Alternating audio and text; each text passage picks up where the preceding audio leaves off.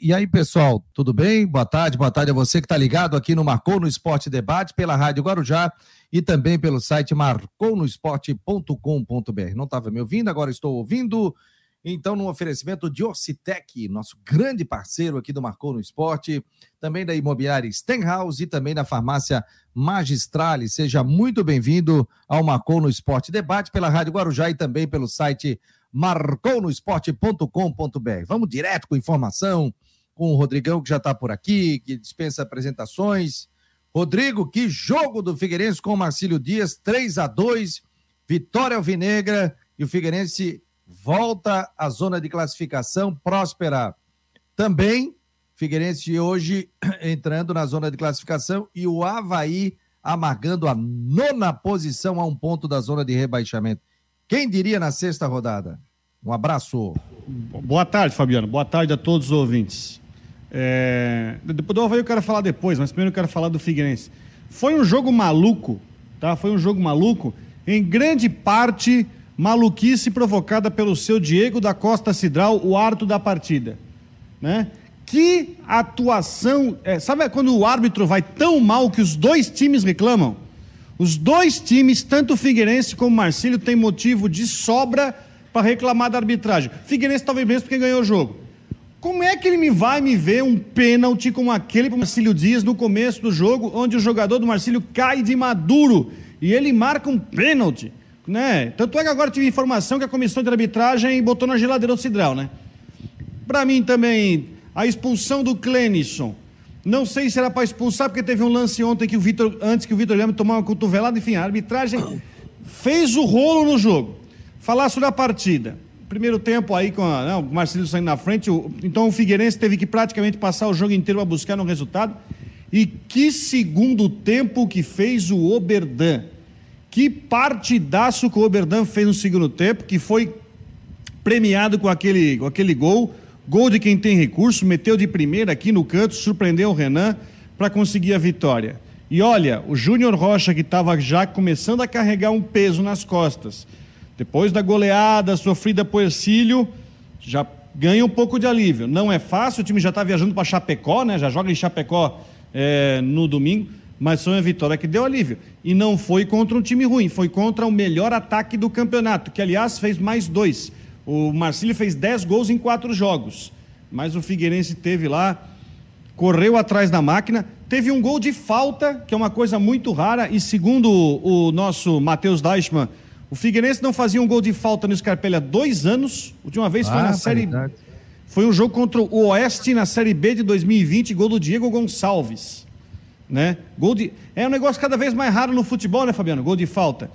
Então, foi um jogo sofrido que pode dar moral pro Figueirense. Até porque o Júnior falou que tem muita coisa, né? Tem muita coisa que deu errado. Eu concordo com ele, mas a vitória veio para tirar um peso e colocar o Figueirense no G8, né? Figueirense venceu e o Figueirense jogou com a seguinte escalação, você que não acompanhou o jogo, Rodolfo Castro, Muriel, Maurício Luiz Fernando Zé Mário, Wesley Gaúcho, Oberdan, John Clay, Luizinho, André, que era o capitão, e também o Gustavo Henrique. Depois várias mudanças do técnico do Figueirense, mas o Oberdan então foi o cara do jogo, né, Rodrigo? Fechamos nessa? Principalmente no segundo tempo. O segundo tempo dele foi de gala. Foi de gala. Aliás, que jogador que é o Oberdan, que achado foi o Oberdan Verdão, Figueirense tem que tomar cuidado para não perder ele, isso sim. Que ele é o não, principal mas... destaque do time, mas o segundo tempo do Oberdan foi fantástico. Mas lembra que o Júnior Rocha teve aqui e elogiou muito o Oberdan, né?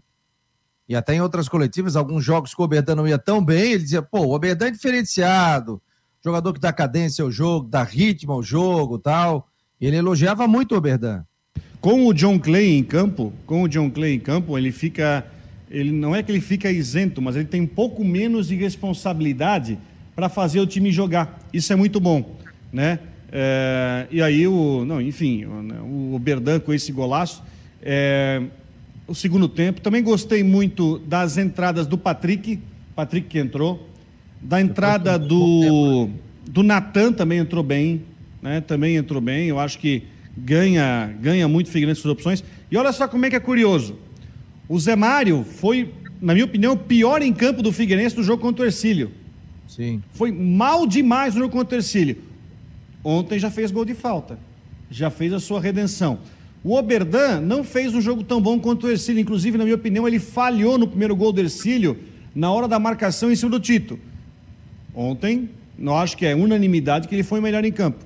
É, é um, são os altos e baixos normais e o Figueirense ganha esse jogo. Precisava muito ganhar esse jogo. Se não tivesse vencido o jogo, ia ter uma crise e até poderia sobrar para o treinador, mas essa vitória foi muito importante.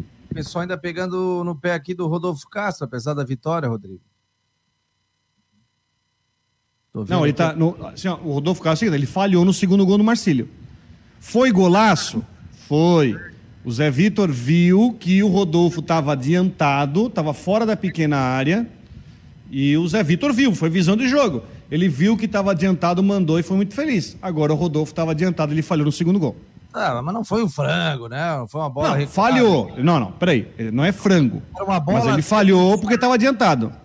Vamos colocar que é uma bola defensável? Pode ser? Eu vou dizer que é 50-50. Porque ele tinha que estar tá debaixo da trave, debaixo dos paus, estava além da pequena área.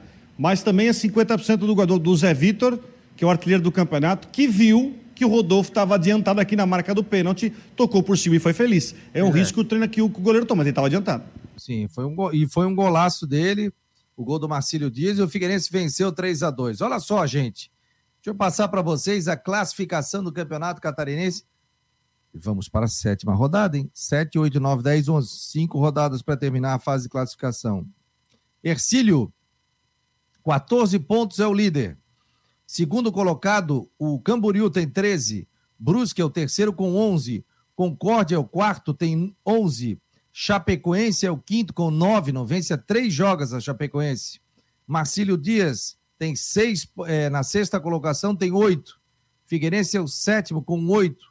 Próspera é o, é o oitavo com seis. Aí o Havaí abre ah, os times que estão fora hoje da zona de classificação com cinco pontos na nona colocação. Joinville, que é o próximo adversário, cinco pontos na décima colocação. O Juventus, que também tem cinco pontos, é o décimo primeiro. E o Barra apenas quatro pontos. Ou seja, Rodrigo, o Havaí está com o mesmo número de pontos que o Juventus, que hoje está na zona de rebaixamento, e um, um ponto a menos que o Barra. Então o Havaí hoje está com o mesmo número de pontos que Juventus e Barra. Próxima rodada do campeonato. Havaí amanhã contra o Joinville, quatro e meia da tarde. Aí, só esse jogo no sábado. Domingo, Marcílio Dias e Concórdia, 4 horas. Ercílio Luiz e Camboriú, 16 horas. Próspera e Barra, 4 horas também. Chapecoense e Figueirense, às 16 horas. E apenas um jogo, 19 horas, que é Juventus e Brusque, 19 horas de domingo. Repetindo, Havaí Joinville, Marcílio Dias e Concórdia, Ercílio Luiz e Camboriú, Próspera e Barra, Chapecoense e Figueirense, Juventus e Brusque. Daqui a pouco nós vamos receber o Tulo Cavalazzi, que é advogado, e vai falar sobre a SAF.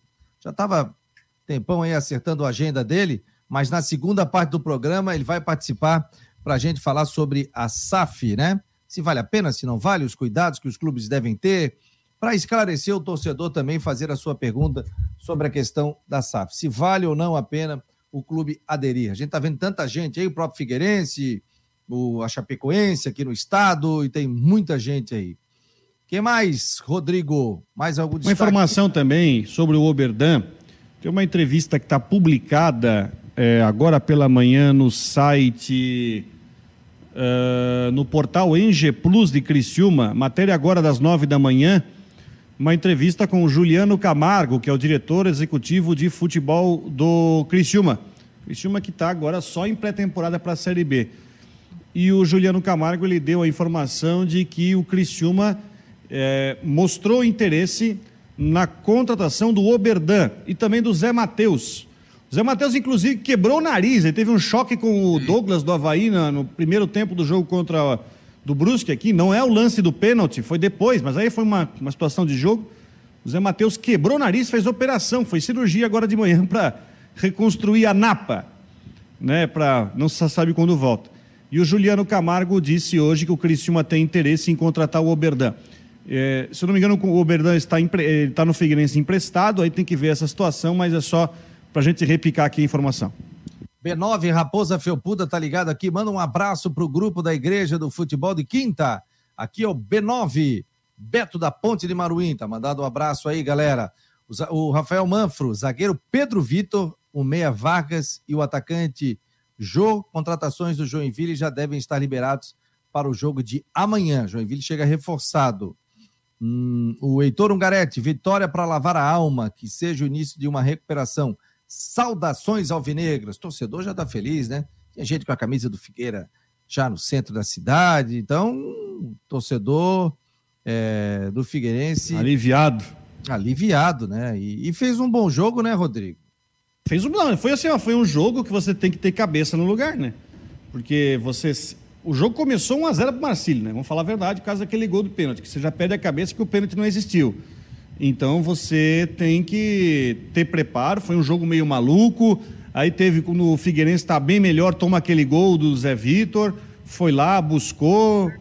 Enfim, é, foi um jogo é, bom do Figueirense, mas também um jogo muito difícil, que exigiu muita cabeça no lugar, aplicação. O Marcílio é um bom time, é um bom time, né? Uh, então, foi um, um, jogo de superação também. Eu acho que é um jogo que também traz um efeito moral muito grande, porque não foi só um jogo. Acho que tem uma característica de uma batalha, batalha com arbitragem ali bagunçando o jogo.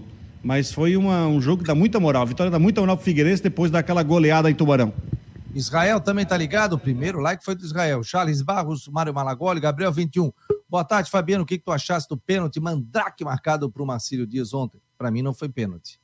E o vento que derrubou o cara lá. O Anderson Sagaz, Gabriel 21 tá dizendo que tá ouvindo. Nailton, Diego Schmidt. É... Tá brabo aqui com o Rodolfo Castro. O João Henrique da Silva. Hum, Patrick tá voltando, hein? Tá dizendo o Diego Schmidt. O Lúcio Citerix. Gostei do volante Wesley, não conhecia. É da base? Tá perguntando aqui o Lúcio. É, o Diego Schmidt tá dizendo, é sim, Lúcio. O pessoal já responde aqui. É, que mais? Renato Santos Herman. Rapaz, eu ligo esse ar-condicionado, me dá uma tosse. que mais aqui? Boa tarde. Marcelo Mafezoli. O Jefferson Luiz Romão, o Muriel deu passe errado e os dois zagueiros juntos deixaram o cara arrumar para chutar. Um tinha que dar o bote. É. Ele teve tranquilidade para chegar e chutar sozinho. E aí eu também dou mérito pro, pro jogador que fez o gol. Né? Ah, Rodolfo Castro era uma bola defensável? Era. Mas ele teve total liberdade para receber, dominar e dizer assim: olha, vou chutar, hein? Vou chutar. E, deu um chutaço, fez um belo gol também. O que mais aqui? Parabéns, a nota da Mancha Azul falou tudo que a torcida havaiana está passando, alguma coisa tem que ser acontecer. O Nailton, Mancha Azul colocou a nota hoje dizendo, mostrando sua insatisfação com o que está acontecendo dentro do Havaí, né? E, e de, cobrando a diretoria executiva pelos maus resultados, sobre algumas contratações também, a Mancha Azul se manifestando. Acho que legal você colocar uma nota, isso é importante, a, a torcida ela se manifestar, mas que fique nisso, né? Nada de invasão de treino. Mas, mas jogou pressão para amanhã, né? Ah, tem o jogo, né? O Rodrigo. Jogou pressão para amanhã. Eu até tô entendendo o recado né? dessa. É, eu tô até entendendo ali o endereço do recado desse.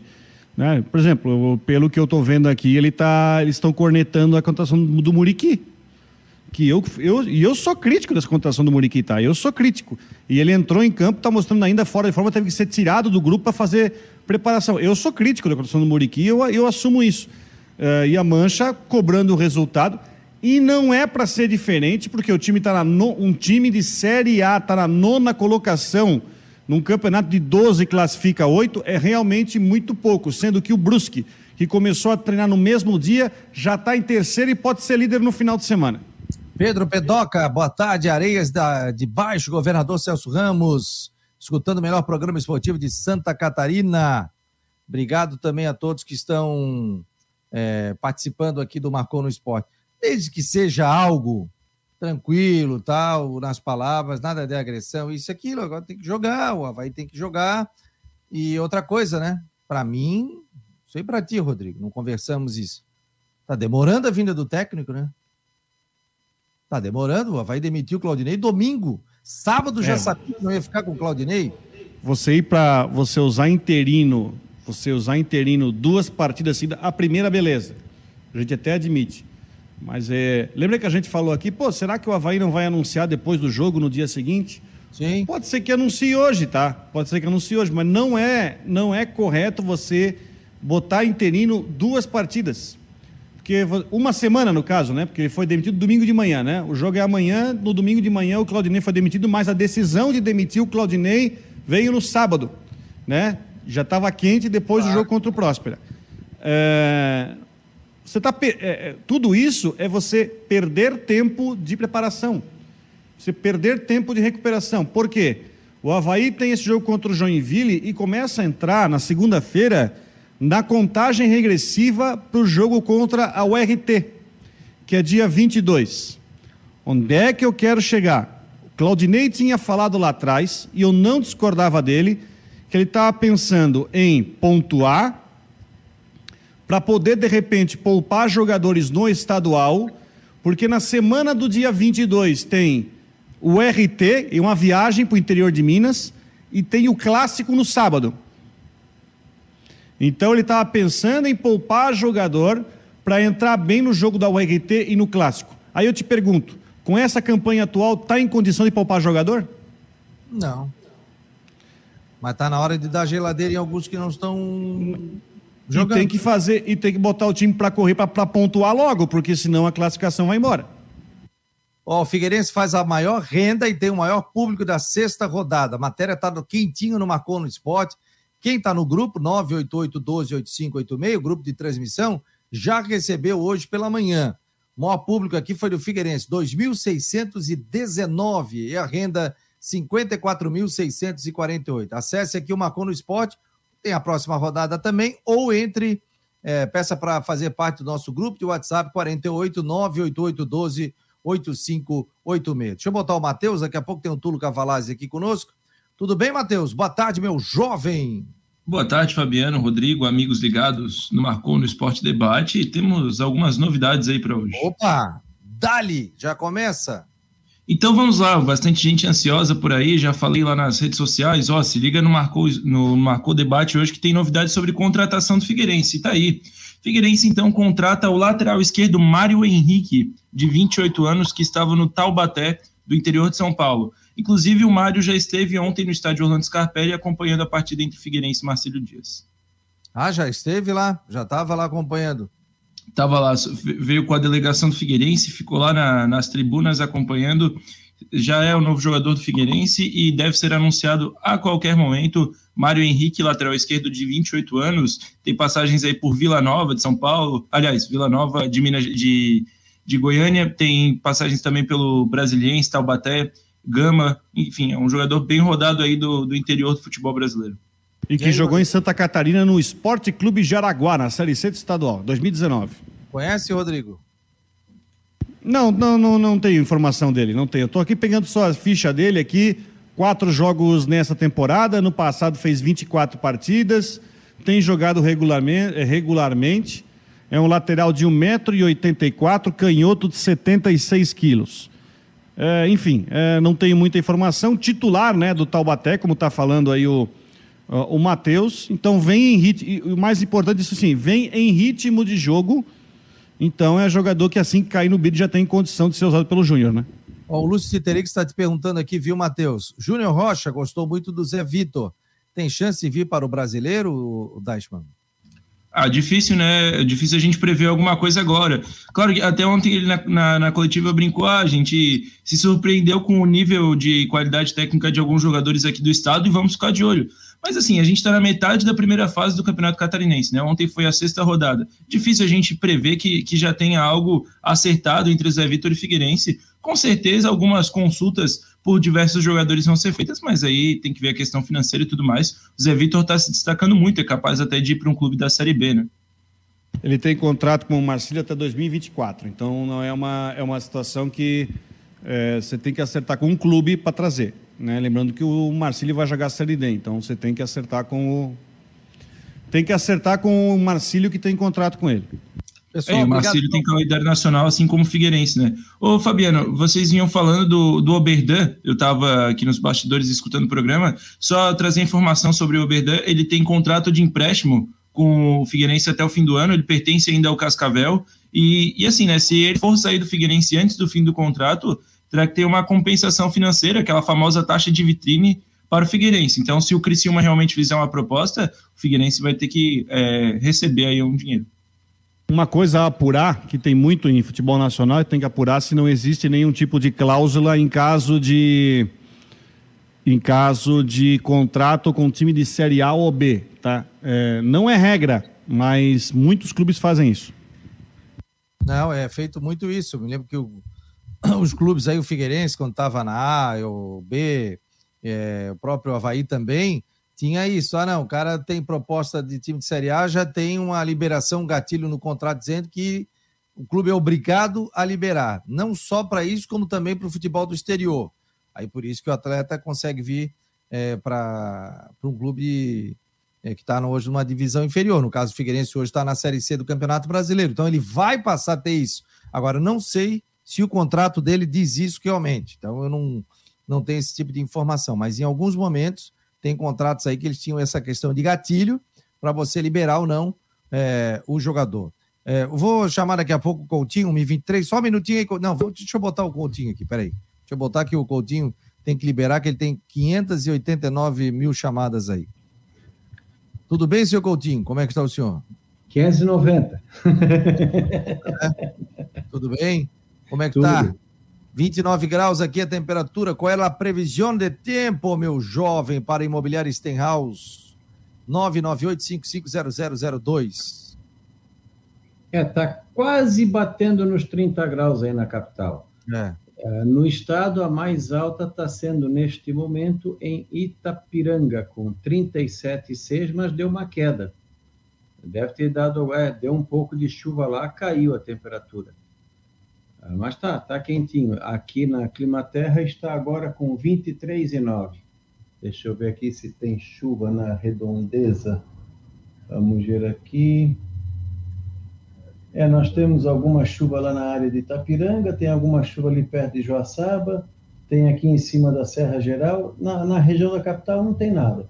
Nós vamos ter aí algumas pancadas de chuva é, bem isolada na região. A temperatura permanece aí bastante uh, agradável, né? E faz um pouco de calor agora, devendo chegar a 30, 32 graus. É um dia bonito, aproveitável para quem pode ir para a praia. Talvez ali no finalzinho da tarde e noite, alguma chuva ou trovada isolada. Sábado também, alguma chance da madrugada amanhecer ou final do dia à noite podendo falhar. Fresco de manhã, quente à tarde. Domingo, mesmo quadro, mais para tempo bom boa parte do dia, faz calor e pode ter chuva e trovada ali no final da tarde para a noite. Segunda, alguma pequena chance de mudança de manhã, mais à tarde e temperatura ainda continua um pouco alta, vento sul. Da Climaterra, Ronaldo Coutinho. Rotinho, o Figueirense joga final de semana em Chapecó. Chuva, jogo quatro horas. Ué, conti, continua dando, não é, não é assim uma, uma quantidade grande, não, não dá para ter certeza se na hora vai ter a condição de chuva, mas é possível que tenha alguma chuva ou trovada, ou antes ou durante o jogo. Quatro e meia, o Havaí amanhã na ressacada. Chuva? Um, pouca não. chance. Se tiver mais no finalzinho do dia à noite, mas com chance pequena. Vai estar tá quente. Quer perguntar, Rodrigo? Não, é, a questão é, o Coutinho, essa temperatura em torno dos 30 graus, esse calor assim, que você falou, um calor mais suportável, vai ficar por um bom tempo ou tem tendência de uh, a gente voltar a ter aquele calor desumano que a gente teve em janeiro?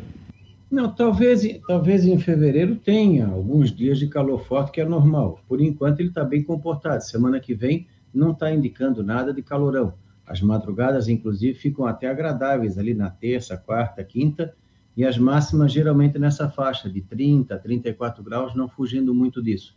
Então, no momento, não está indicando nada de um fevereiro muito, muito quente. Ele é mais quente na direção lá do oeste, Argentina, por ali. Talvez dois, três ou quatro dias de calor forte até o final do mês ainda possa acontecer. É um mês Beleza. quente, normalmente. Tá bom, querido. Um abraço. Final de tarde ele chega aqui no Marcou no Esporte na sua página. Um bom abraço. fim de semana a todo mundo. Pode ser também. Valeu. Ronaldo Coutinho com informações do tempo aqui no Marcou no Esporte. Diga lá, Matheus, você estava falando, perde alguém, não perde? É, preparativos para o jogo do Figueirense, que já está indo para Chapecó, já foi? Está a caminho? Já, já está naquele famoso voo rasteiro, viagem de ônibus para Chapecó. Figueirense partiu há pouco, agora cerca de, de 11 horas, saiu do CFT do Cambirela em direção a Chapecó. Desfalque certo é o lateral esquerdo Zé Mário, que tomou o terceiro cartão amarelo na partida de ontem. O Júnior, inclusive, falou que a tendência é jogar com o Maurício por ali, ele chegou a jogar em algum momento, quando o Zé Mário é, teve que ser substituído por Cãibras, o Maurício assumiu a lateral esquerda, zagueiro que é canhoto, pode jogar naquela posição, deve ser o titular lá em Chapecó.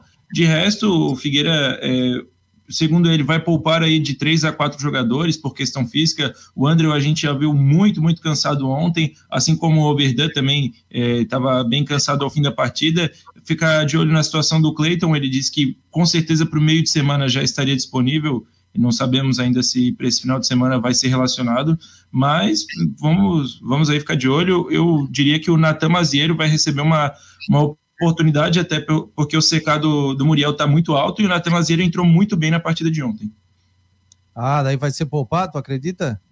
Acredito, eu, me surpreendeu que ainda não foi poupado em nenhuma partida o Muriel, né? Ele é um dos jogadores que que, tá mais, que tem uma idade mais elevada no, no elenco Figueirense, é, sente muito a, a, parte física. Ontem, inclusive, é, o segundo gol do Marcílio Dias saiu numa falha dele, que segundo o Júnior foi até pelo cansaço ali, ele falhou porque já não tinha nem mais força para dar um cruzamento na área, acabou errando completamente e, e originou aquele golaço do Zé Vitor. Então, Muriel, a tendência é que seja poupado na Tamazieiro por ali, e aí troca bastante a linha de defesa, né? Porque vamos esboçar um provável 11 do, do Figueirense. Dali. É, vai com Rodolfo, Natan Mazieiro, Luiz Fernando, Pablo e Maurício. O Pablo também fazendo sua estreia como titular. Wesley Gaúcho, Oberdan e John Clay. André, Luizinho e Gustavo Henrique, ou Cauê, né? O André ou Cauê na, na, na, ponta direita, Luizinho e Gustavo Henrique. Esse é o provável 11 do Figueirense. Beleza, mais alguma informação, meu jovem? Por enquanto é isso. A gente falou ontem da situação do goleiro Wilson, inclusive repercutiu bastante aí nas redes sociais. O, também tem a, agora a contratação do Mário Henrique, que já está no site. A gente já vai divulgar aí para as listas de transmissão do Marcou no Esporte. Mas a gente, claro, vai ficar de olho. A qualquer momento podemos chegar com boas novas. O que, que você falou do Wilson? Tem possibilidade ou não tem? Do Wilson a gente falou ontem no programa, né, sobre a situação que ele não é, tá, tá aí com uma proposta do Vitória em mãos, uma proposta que financeiramente é muito viável. Inclusive, ontem eu falei com o Alex Brasil, que é o diretor de futebol do Vitória, ele me confirmou que há sim um, um projeto é, esportivo até para o Wilson se aposentar por lá no Vitória, o clube que ele já jogou também. É, e é rival do Figueirense na Série C, mas que a questão familiar do Wilson está pesando muito, e a esposa do Wilson, que é de Florianópolis, torcedora do Figueirense, quer muito ficar por aqui. O que pesa contra essa negociação dar certo é o alto salário que recebe o atual goleiro do Figueirense, Rodolfo Castro, recebe aí o teto do, do salário do Figueirense, cerca de 25 mil. Ele, é, a diretoria do Figueirense julga que não seria viável manter um salário tão alto de um goleiro que a diretoria julga ter um nível muito bom, que é o Rodolfo, no banco de reservas, e trazer o Wilson, que aí sim seria o salário mais alto, e manter os dois maiores salários na mesma posição. Então, a diretoria não julga viável fazer esse, esse aporte aí para trazer o Wilson nesse momento, é, gastar esse dinheiro que não cabe no orçamento do clube, a não ser que pinte uma negociação pelo Rodolfo Castro, o que é, é, bem possível aí que a diretoria ouça com muito carinho qualquer pessoa que, qualquer clube que esteja interessado no atual goleiro do Figueirense. É, mas ele encheu a bola do Rodolfo Castro, né, o Júnior Rocha, né? Teve coletivo é. aí que encheu a bola do goleiro aí. Falando é, mas se vier o Wilson, não tem, não tem como segurar, né? Pra dar moral pro cara. Ó, mas tem que ver o seguinte: o Wilson tá com 38 anos. Quanto tempo o Wilson tá sem jogar? É, ele jogou até o final do ano Jogou a Série B? Não, mas tudo bem, gente. Mas hoje é dia 11 de fevereiro. É, não, mas ele jogou, ah, mas aí, para goleiro isso aí não é muito. Para goleiro isso aí não é. Ah, pesa, amigo. Pega tempo de bola, tudo. Não, eu digo assim, ó, é uma baita contratação, ótima contratação. Traria, traria, mas tem que ver se o Wilson tá treinando. Porque senão é o seguinte, não, mas tem que ter mais um mês, dois meses, tal, tal, tal. Porque a gente sabe a questão de ritmo de jogo também. Né? Mas é um cara que se cuida, é um cara profissional na acepção da palavra, eu traria também. Valeu, Matheus. Um grande abraço, meu jovem. Valeu, a, a gente está de volta às 9 horas com últimas do Marcou e sábado e domingo acompanhando a dupla da capital. Tchau, tchau. Valeu. Fabiano tem uma informaçãozinha de trânsito importante para dar nesse momento, que eu acho é, é. importante a gente passar. A BR-101 está, nesse momento, com a rodovia interditada nos dois sentidos, em São José, perto do Shopping Continente, por causa de é, a informação de um homem que está por fora da grade da passarela. E por causa disso, a Polícia Rodoviária Federal está interrompe, interrompeu o trânsito, já tem um tempinho, ali na altura do Shopping Continente, tá? Tem fila de 7 a 8 quilômetros no sentido sul nesse momento. Então você está entrando na 101 agora, paciência, porque lá o trânsito está interrompido. Informações da autopista. A autopista, eu também faço parte do grupo Pista Limpa, também está informando isso também. Então, muito cuidado nesse momento, você que está na BR-101. BR-101, é isso? Confirmando? Perto do Shopping Continente. Ah, tá lá a interrupção. Vamos lá, gente. Muito obrigado a você que está ligado aqui no Marcou no Esporte. Muito obrigado pela excelente audiência. Em nome de Orcitec, assessoria contábil e empresarial, imobiliária Stenhouse e também farmácia Magistrale. Esse é o Marcou no Esporte Debate. Vamos receber o Tulo Cavalazzi, advogado, para conversar conosco sobre a SAF, né? A tão falada SAF, que eu ontem falei até que eu aprendi sobre a SAF com o Rodrigo, quando perguntava a questão é, do Havaí Futebol Clube, né? Dos presidentes. O Tulo é advogado, especialista em direito empresarial e também esportivo. E o nosso tema do papo vai ser SAF e novos investimentos aos clubes, nos clubes de futebol. Tudo bem, doutor Tulo Cavalazzi? Me ouve bem? Boa tarde. Boa tarde, Fabiano. Boa tarde, Rodrigo. Ouço perfeitamente e espero que vocês também estejam me ouvindo. Eu é, estou aqui à disposição para a gente fazer um debate aí sobre essa nova possibilidade de constituição dos clubes de futebol, a SAF. É, semana passada eu estive lá no Ribeirão da Ilha batendo um, um papo com meu tio Milton Cavalazzi, todo mundo conhece, que foi claro. é, o maior artilheiro vivo da história do clube, contabilizando aí mais de 100 gols, né? E, e todos nós ali da família Cavalazzi, meu pai, meu tio, nós frequentávamos, frequentamos a, a igreja presbiteriana né? boa parte da família é protestante. E lá na, na igreja presbiteriana tem uma, um órgão feminino, né, de, de organização feminina, que chama-se SAF, é a Sociedade Auxiliadora Feminina.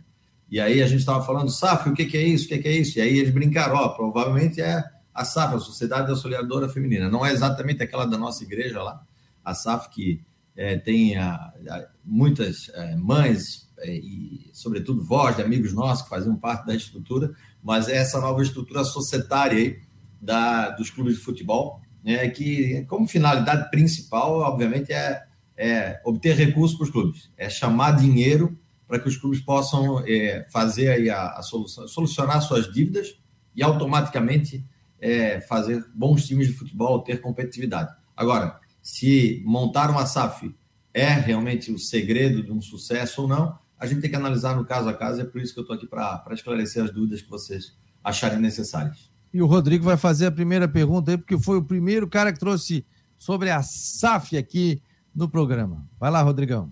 Tudo bem, doutor? Tudo prazer conversar com a, com a, contigo aqui no programa, a gente, para a gente desenvolver esse assunto. Eu queria começar com uma pergunta assim. Eu ouvi alguns dirigentes de futebol sobre a questão de SAF. Perguntei: você acha que a SAF é aplicável para o seu clube? Você acha que a SAF é aplicável para o seu clube? Por exemplo, o Havaí, o próprio presidente Júlio disse que nesse momento não, não pensa nisso, enfim, que né, trabalha com a, da, da, forma como é atualmente, né, como clube, enfim, a executivos. Um dirigente diz o seguinte: olha, hoje pensar em SAF é somente para clube que está numa situação financeira bem complicada. Eu, ele, eh, inclusive, ele é professor universitário, diz o seguinte: eu não consigo imaginar a SAF hoje, hoje, num clube que está com a sua saúde financeira em dia. Em dia. Você considera também que hoje SAF, a SAF no Brasil é só aplicável para clube que está numa situação financeira complicada? Não, não, não acho não. Eu não concordo com essa alegação. O clube que está com uma dívida muito grande tem na SAF uma solução é, bem interessante, né? Porque ele sai da associação civil, se transforma numa sociedade é, empresarial. Então, só para o ouvinte entender, Fabiano, né? o clube hoje, os clubes são montados como um, um clube é, social, né? uma associação civil assim como aqui em Florianópolis, Clube 12, é, o Lira, é o Havaí, que é uma associação civil, e são os clubes em geral nessa formatação. Ele não pode, a partir daí, por essa formatação, ter lucro, porque é uma sociedade civil sem fins lucrativos, e não pode receber investimento. É, isso não é possível ser feito. Se for feito isso, ele é feito por contratos que não são seguros, o dinheiro tem uma tributação mais elevada. Né? Então, criou-se a SAF para que pudesse angariar recursos. Um clube com muita dívida, realmente, ele tem uma facilidade grande na SAF. Tem um tratamento tributário diferenciado, ou seja, ele vai pagar menos tributos. Ele tem parcelamentos possíveis, porque foram criadas duas figuras: a concentração da execução trabalhista e a concentração da execução civil. Então, você consegue colocar esse, esse passivo, essa dívida, num grande bolo e é, fazendo um parcelamento a longo prazo. Então, ok, clube com muita dívida é um excepcional, é uma ótima oportunidade. Mas e o clube que não tem dívida e tem saúde financeira? Por que, que ele optaria por uma SAF? Aí nós temos que ir para o caso a caso. Nós sabemos que o, o, futebol brasileiro tem 40 privilegiados clubes aí, que são os 20 da Série A com os 20 da Série B, privilegiados em termos, né? Mas há uma receita para eles, recorrente, uma receita que sempre está muito presente.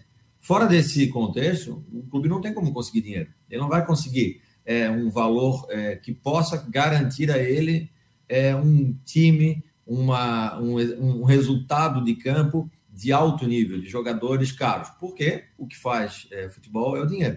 Então, é preciso analisar se o clube consegue, ainda assim, sem dívidas, manter a sua saúde financeira por muito tempo.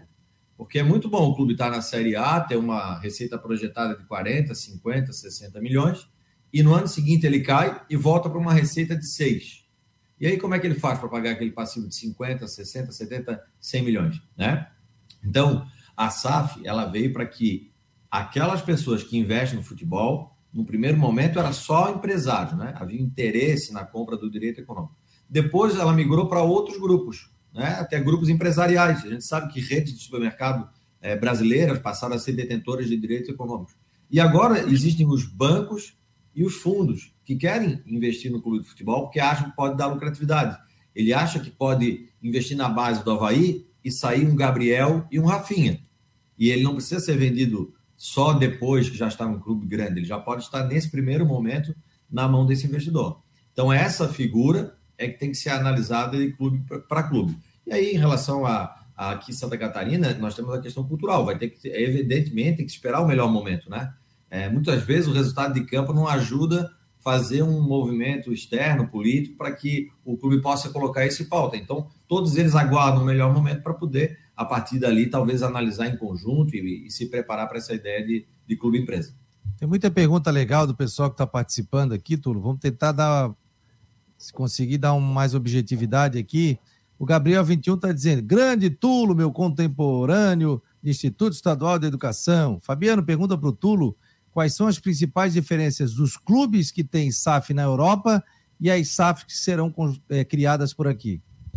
Muito bom, boa pergunta. Um abraço para o Gabriel. Faz tempo que a gente não, não se encontra aí, a turma do Instituto Estadual de Educação e, e todos esses amigos que a gente faz ao longo da vida. Ah, olha, a grande diferença é que por, ta, por já estar há um tempo é, sendo utilizada na Europa, foram consolidados, é, essas, esses clubes foram consolidados em formas de empresa e passaram a ter como investidores esses profissionais que eu acabei de citar, área do banco, área financeira, área de investimento e companhias que já têm aquilo que a gente chama de governança, né, de gestão ajustada. No Brasil, a diferença é que eu acho que ela vai começar num primeiro momento com os investidores que já são hoje aquelas pessoas que investem no futebol, empresários, etc., para no momento seguinte se consolidar nesse mesmo patamar ali que já existe na Europa.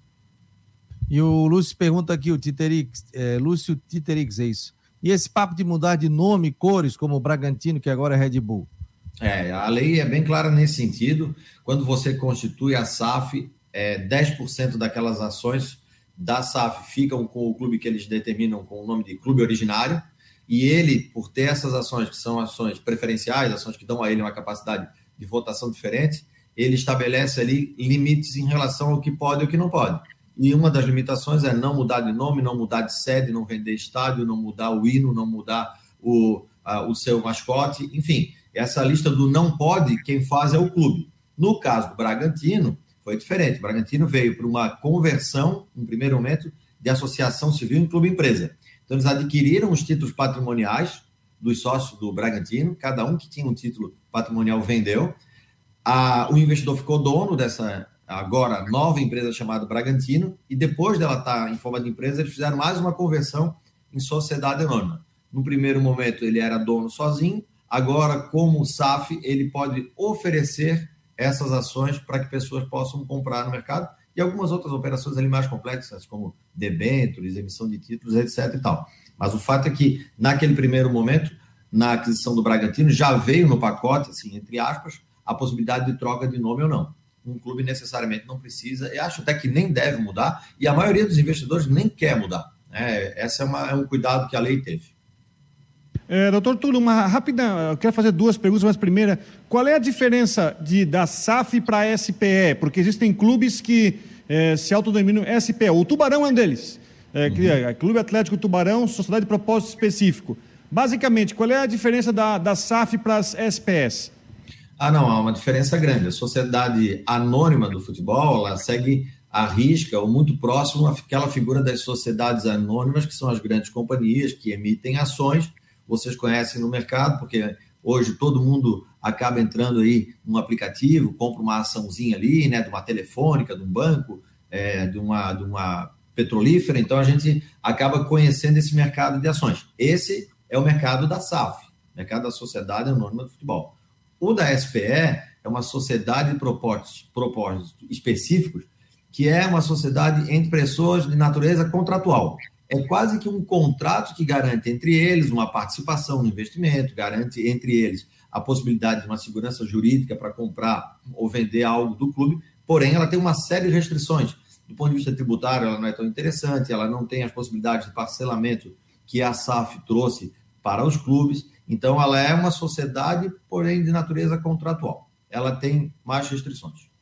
Tá, e dentro desse, dentro desse pensamento, é, existe uma, é, uma lei né, que permitiu a, os clubes né, da, da SAF. Como fica a questão das dívidas do clube, no caso? É, dentro da lei, dentro da, enfim, da regulamentação, existe alguma previsão de que uh, quem assume tem que destinar parte do faturamento para pagamento de dívidas? Isso ficou em aberto. Eu acho que, eu acho que tem muito a dizer, porque a gente vê muitos clubes hoje que, não, por exemplo, o Figueirense conseguiu uma recuperação na justiça que é um pouco diferente, mas muitos clubes que estão tentando a migração para a SAF são clubes que têm até uma dívida considerável, que passam dos, do milhão, de milhões, seja em dívida trabalhista, ou seja com fornecedores. No caso da conversão em SAF, como é que fica a questão? Existe alguma coisa que, não vou dizer obrigue, mas que uh, faça com que esses clubes busquem o pagamento das dívidas anteriores do clube? É, essa pergunta é muito importante também, Fabiano, porque eu já vi muita confusão em relação a essa matéria, até de especialistas mesmo, advogados que leram, fizeram uma primeira leitura da lei e talvez não foram na origem lá do projeto, porque isso foi muito debatido. Na verdade, é um fato que a SAF ela não é sucessora, ela não é devedora da dívida do clube original. Essa é a regra. Porém, ela deve sim se comprometer parcialmente com o pagamento. Então, tem uma diferença entre você ser sucessor de uma dívida e você ter uma responsabilidade de pagamento. Então, a lei diz o seguinte: quando nós tivermos a SAF, a Sociedade Anônima do Futebol, montada, ela vai separar 20% do faturamento dela para pagar a dívida do clube que antecedeu e mais no final do ano, no final do período fiscal, 50% do lucro que ela obtiver. Então, se ela tiver, por exemplo, uma entrada de um milhão por mês, todo mês vai separar 100 mil para pagar aquela dívida anterior. E no final do ano, se ela teve um lucro de um milhão, 50% desse um milhão, 500 mil, também destinado para o pagamento. Então, conforme ela for é, é, ordenada, vai é, ter uma obrigação, vai restar uma obrigação de pagamento da sociedade no ano de futebol para com aquele passivo que é estabelecido no percentual de 20% do faturamento e 50% da sua lucratividade. O Adriano está por aqui. Obrigado, Adriano, pela audiência. Tulo, para essa transformação para a SAF, existe a necessidade de homologação pelo judiciário? Precisa haver aceitação pelos credores ou será automático? Não precisa. A SAF, ela tem que é, num primeiro momento, né, interna corporis, para a gente tratar dentro do clube. Ela tem que ter uma aprovação do seu conselho deliberativo, dependendo do estatuto, a maioria tem essa possibilidade, essa necessidade, né? então ela toma a decisão de diretoria, conselho deliberativo e até a Assembleia Geral de Sócios, aquela que é feita no dia da eleição. Então, opta, pode ou não pode.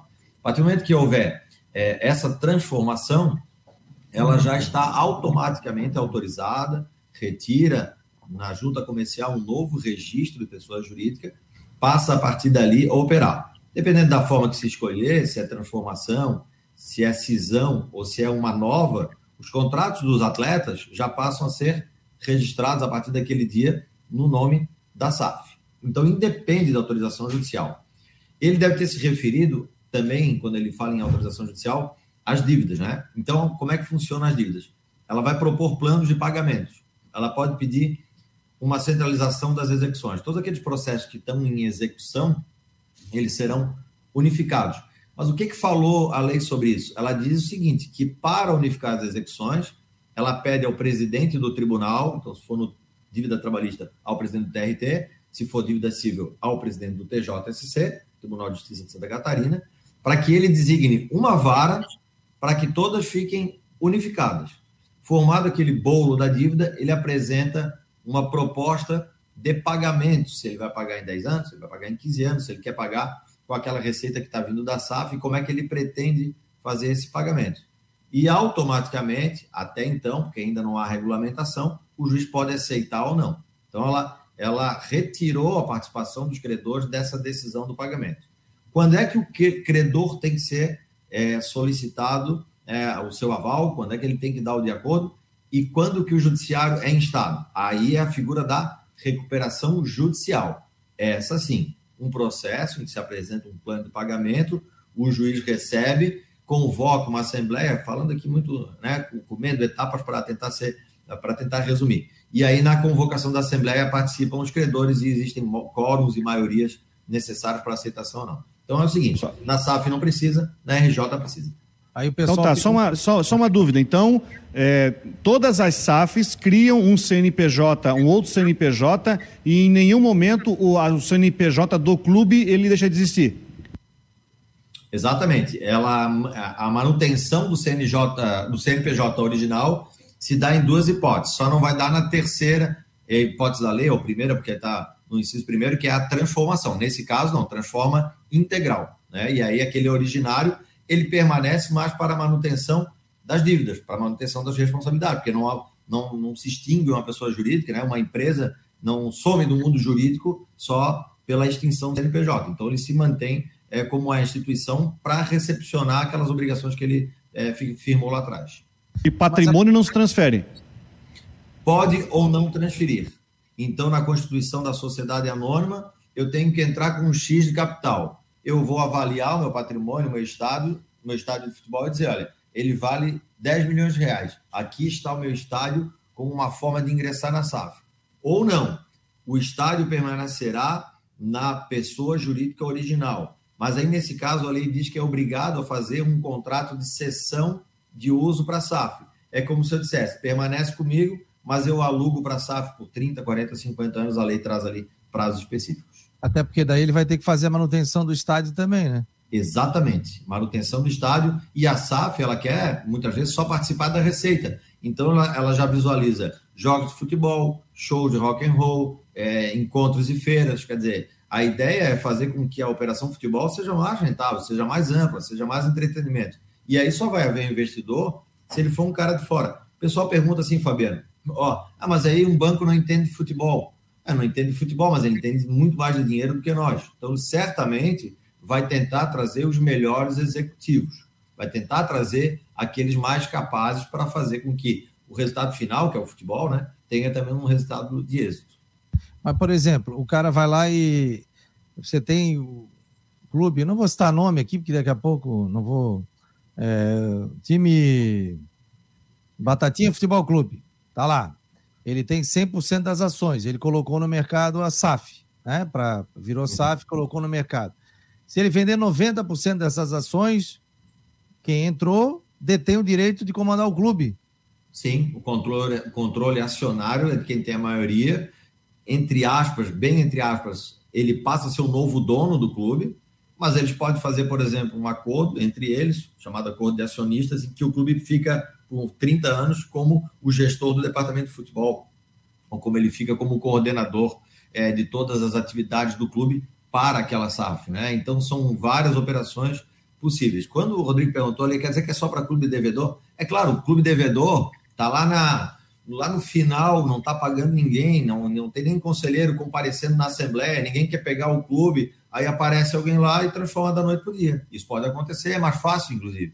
E o clube que, tá, que está com é, palpitante, com disputas né, desportivas, ele vai ter facilidade? Não, ele vai ter uma grande assembleia, vai ter uma coletividade, há um convencimento.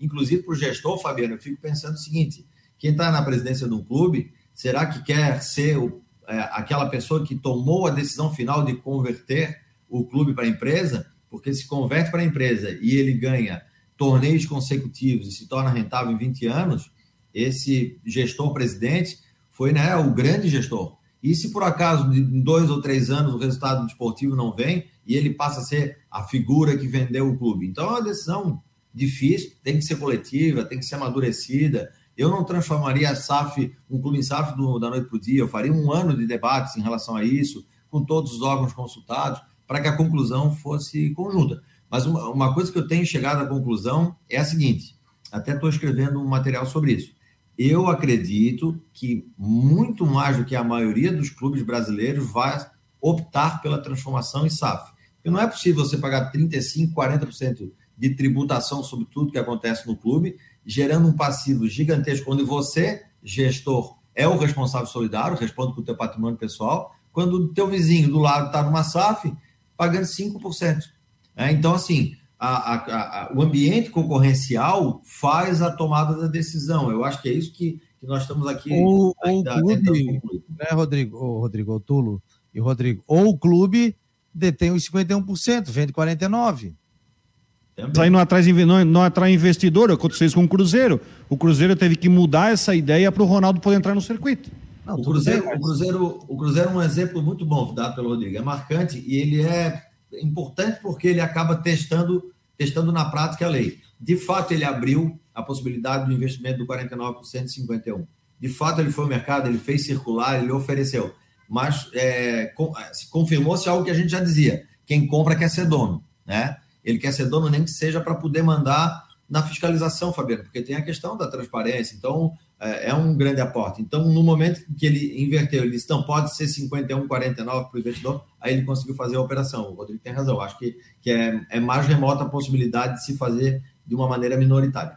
Porque depois o clube passa a ser o quê? Um fiscalizador, para você vende 95% das ações. O presidente do clube não manda mais nada, né? Não, ele pode ter relações institucionais importantes, Sim. pode ficar estabelecido que ele será o representante na federação, será ele o representante na associação de clubes, fará ele as reuniões da CBF, ele pode ser o grande ser um atrativo né, de relações institucionais, mas na hora que sentar na mesa para tomar a decisão se investe mais 50 ou se corta 50 no, no, na despesa, quem vai apitar é quem comprou as ações. E o, e o dinheiro, por exemplo, que entra de televisão, entra para a SAF, não entra para o clube. 100% das receitas vão para a SAF e ela pode destinar, por exemplo, ó, 20% das receitas de televisão do ano que vem vai para a construção do museu do clube ou para a reorganização dos espaços de estacionamento dos conselheiros. Isso tudo é possível ser feito com bastante criatividade. Eu até tenho sentido, Fabiano, nas conversas que tenho acompanhado profissionalmente, porque várias consultas foram feitas em outros clubes que eu atuo, que é, há já uma cultura um pouquinho mais próxima agora dos investidores de tentar ao máximo manter a estrutura originária do clube. Eles, estão vindo mais com conversa de torcedor e menos com conversa de agentes financeiros. Né? Isso tem sido cada vez mais consolidado. Acho que aconteceu muito por causa da Arena do Palmeiras, por causa, da, por causa do São Paulo ter tentado e não conseguido até hoje. São Paulo foi muito resistente à estrutura cultural do clube, né? E também porque Cruzeiro e Botafogo abriram um pouquinho mais as portas. Né? Deixa eu fazer uma, eu queria pegar nessa experiência, a gente está falando de termos técnicos, eu queria ouvir tua opinião, Tulo, sobre o seguinte. Hoje aqui em Santa Catarina, nós temos, por exemplo, a Chapecoense, né, que anunciou a proposta de tentar entrar na SAF, Figueirense, e o Joinville também, cujo conselho aprovou, claro, não captou investidor. Mas, ao mesmo tempo, semana passada, o Ercílio Luz também aprovou a possibilidade de transformação da SAF. Eu queria ouvir tua opinião. Pra, eh, na tua opinião, essa questão de lei, ela se aplica também a clubes bem com estrutura bem menor, de cidades menores? Onde é que eu quero chegar? Um clube que, por exemplo, disputa a segunda divisão do Catarinense, a terceira divisão, que está começando mesmo, iniciando a caminhada, você acha que ele pode se encaixar na SAF ou ele tem que continuar como clube? Não, ele se encaixa perfeitamente, Rodrigo. É outra ótima pergunta. Ela não foi feita para clube grande, não. Ela foi feita para qualquer tipo de clube. Lembrando que em Portugal é obrigatório você ser SAF para disputar o campeonato. Então, chega lá na federação, eu quero disputar o campeonato. O senhor é clube empresa? Não, sou associação. Então, volta lá na junta comercial, transforma a empresa e depois vem falar conosco. Por que, que se faz isso? Porque as normas das empresas são mais fáceis de se cobrar. Norma de transparência, o balanço tem que ser auditado mas tem que ser auditado por alguém que tem muita credibilidade na Bolsa de Valores, não é por uma auditoria que se monta especificamente ou internamente. Então, isso fez com que, de fato, ele se aplicasse ao pequeno. Vou dar um exemplo aqui fácil, Fabiano, para concluir. Por exemplo, a, o time feminino é, lá do Kinderman, ele é um, a, a, o típico é, clube que poderia ter sido uma SAF na época do seu Salésio, infelizmente ele faleceu. faleceu. Por quê? Porque ele, ele era um mecenas, né? ele era a pessoa que bancava o time, ele tinha toda a estrutura na mão. Então, para ele, mais difícil seria, numa associação civil, ele aportar capital próprio, ele mesmo investir, ele comprar camisa, enfim, até construir um estádio. Ele hoje certamente estaria pensando na montagem de uma SAF para ter o time de futebol no, é, no seu, na sua estrutura feminina. Aliás, a SAF fala sobre isso, né, Fabiano? É time masculino e feminino, né? Não tem distinção alguma. Agora, aliás, porque é o seguinte, porque o que, que você tem uma ideia? A gente é leigo no assunto, o senhor é especialista e a gente conversando com o torcedor, WhatsApp. Parece o seguinte, pô, montou a SAF, os seus problemas acabaram, o clube está endividado. Não, montamos a SAF, mas parece, opa, agora vai. Acho que não é bem assim, né?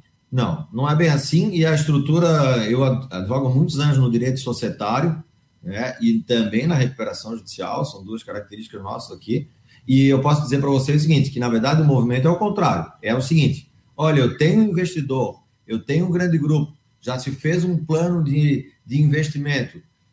Vou lá falar com vocês, eu tenho aqui 200 milhões, só que eu só vou se vocês montarem uma SAF. O caminho, para mim, teria que ser o contrário. Já tem investidor, monta SAF. Porque uma SAF nada mais é do que um contrato social, né, um estatuto social registrado na junta comercial. Isso aí a gente pode fazer amanhã. Mas e aí quem vem depois da manhã para trazer o dinheiro, né? Mas é claro, você já está estruturado, de certa forma, também pode colocar na prateleira, como, como muita gente diz, né? Vai que daqui a pouco aparece alguém que quer uma SAF pronta. Nós já estamos com meio caminho andado. Eu acho que o mais importante é fazer esse debate paralelo. Vai estudando do porquê, quais são as vantagens de se fazer uma SAF, mas o mais importante é que se tenha aquele que vai ser o parceiro, o investidor. Eu acho que talvez no, no, no quem, quem que nasceu antes, né? o ovo ou a galinha, quem que veio antes, nesse caso, seria melhor o investidor vir antes da SAF. Beleza, doutor. Muito obrigado aqui pelos esclarecimentos. Sucesso aí. Muito obrigado por ter participado aqui do Marcon no Esporte Debate nesta sexta-feira. Grande abraço. Obrigado, Fabiano. Um abraço a todos aí. Rodrigo, Fabiano, quando quiserem, estou à disposição. Bom final de obrigado. semana. Tá, obrigado. Esse foi o doutor Tulo Cavalazzi aqui no Marcon no Esporte. Rodrigão, obrigado. Bom final de semana. Tem novidade pintando, hein, Rodrigão? Semana que vem, Sim, vamos contar, não? Podemos falar ainda, né? Eu tentei até uma não, autorização, mas, mas não recebi. Mas podemos falar semana que vem, né? É, tu que, tu que sabes aí. Não, tu semana que, que vem. Semana que vem tem uma novidade legal aí. Tá pintando uma novidade Abraço a todos. Oi? Tá pintando uma novidade bem legal. Tá, novidade legal. Abraço a todos e um excelente final de semana. Até segunda-feira. Valeu, galera. Um abraço, se cuidem, bom final de semana. Em nome de Ocitec, Imobiliária Stenhouse e Farmácia Magistrale. Esse foi mais uma Coro Esporte Debate.